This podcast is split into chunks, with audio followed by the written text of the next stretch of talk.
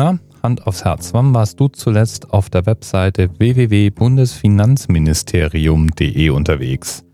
Und hättest du gewusst, dass man dort nicht nur den kompletten Bundeshaushalt einsehen kann, sondern monatliche Berichte als E-Magazin abonnieren kann? Siehst du? Eben. Von wegen der Anerzählt verbreitet nur Partywissen. Hier gibt's auch ganz handfestes, direkt verwertbares Wissen. Die Haushalts- und Vermögensrechnung des Bundes als E-Magazin. Ich kann mir nichts Spannenderes vorstellen. Ob die die Filmrechte schon verkauft haben? Weiß nicht. Obwohl, ich sollte vielleicht mal hier schnoddern aufhören, denn es gibt ja schon eine Menge Veröffentlichungen auf den Webseiten unserer Bundesregierung und der verschiedenen Ämter, die es tatsächlich wert sind, die trotzdem keiner kennt. Mein Lieblingsbeispiel ist da die Bundeszentrale für politische Bildung, kurz BPB abgekürzt. Da kann man sich die unterschiedlichsten Materialien aussuchen und elektronisch oder auch als Drucksache schicken lassen. Es gibt Jugendmagazine wie den Fluter, es gibt detaillierte Dossiers, es gibt Themenzeitschriften, die man sich schicken lassen kann und komplette Unterrichtsmaterialien, falls man Lehrer ist. Und was aus meiner täglichen Nachrichten derart gar nicht wegzudenken ist, sind die European Press Topics eine Art Pressespiegel zu den wichtigsten Ereignissen, der regelmäßig per E-Mail verschickt wird. Und dann gibt es dann natürlich noch das Parlament. Das ist eine regelmäßig erscheinende Zeitung, die sich mit den Geschehnissen im Bundestag und um den Bundestag herum befasst. Kann man sich kostenlos als E-Paper oder für relativ schlankes Geld auch als Print-Abo bestellen.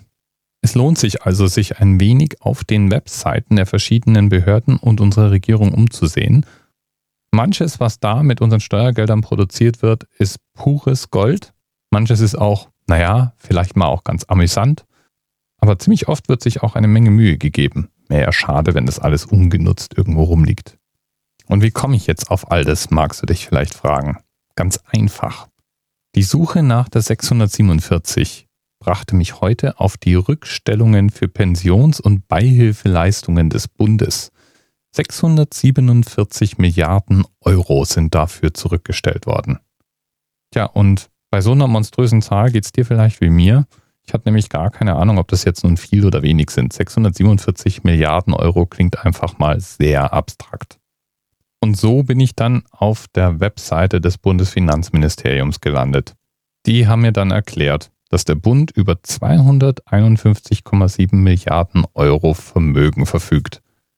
Also so rund ein bisschen mehr als ein Drittel von dem, was zurückgestellt wurde, um Pensions- und Beihilfeleistungen des Bundes tragen zu können.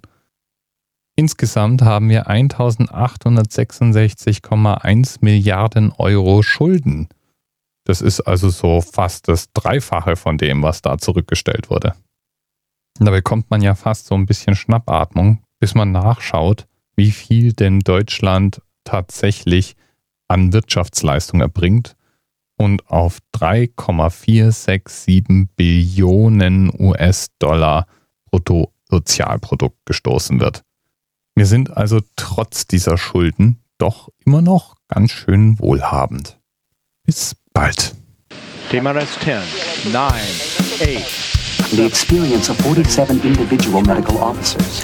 Was hier über die Geheimzahl der Illuminaten steht. Und die 23. Und die 5. Wieso die 5? Die 5 ist die Quersumme von der 23.